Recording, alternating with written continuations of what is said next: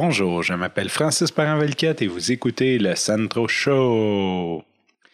Et aujourd'hui, je vais vous parler de mon nouveau, de ma nouvelle discipline, le biathlon québécois que j'ai nommé moi-même. Mais euh, avant de parler du biathlon québécois, j'aimerais euh, parler un petit peu du euh, biathlon en tant que tel.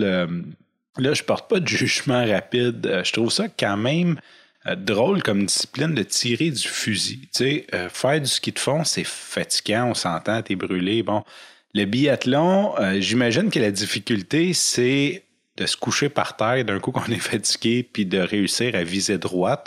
J'imagine que c'est ça la difficulté, plus que ton corps est comme hyper, donc tu as toute une gestion d'énergie pour faire ça, pour réussir à quand même être précis et atteindre les cibles.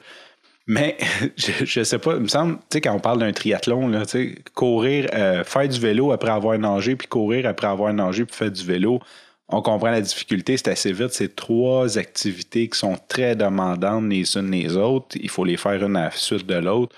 Wow, wow, c'est quelque chose. Tandis que le biathlon, le, côté tir à carabine, je le, comprends moins.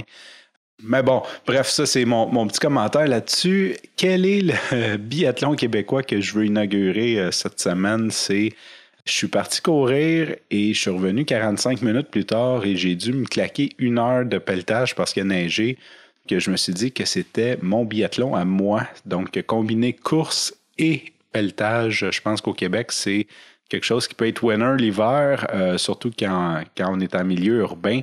Donc, euh, c'était un petit joke que je voulais partager avec vous. Sur ce, je vous souhaite une belle journée. Je vous remercie pour votre écoute et je vous dis à demain. Bye bye.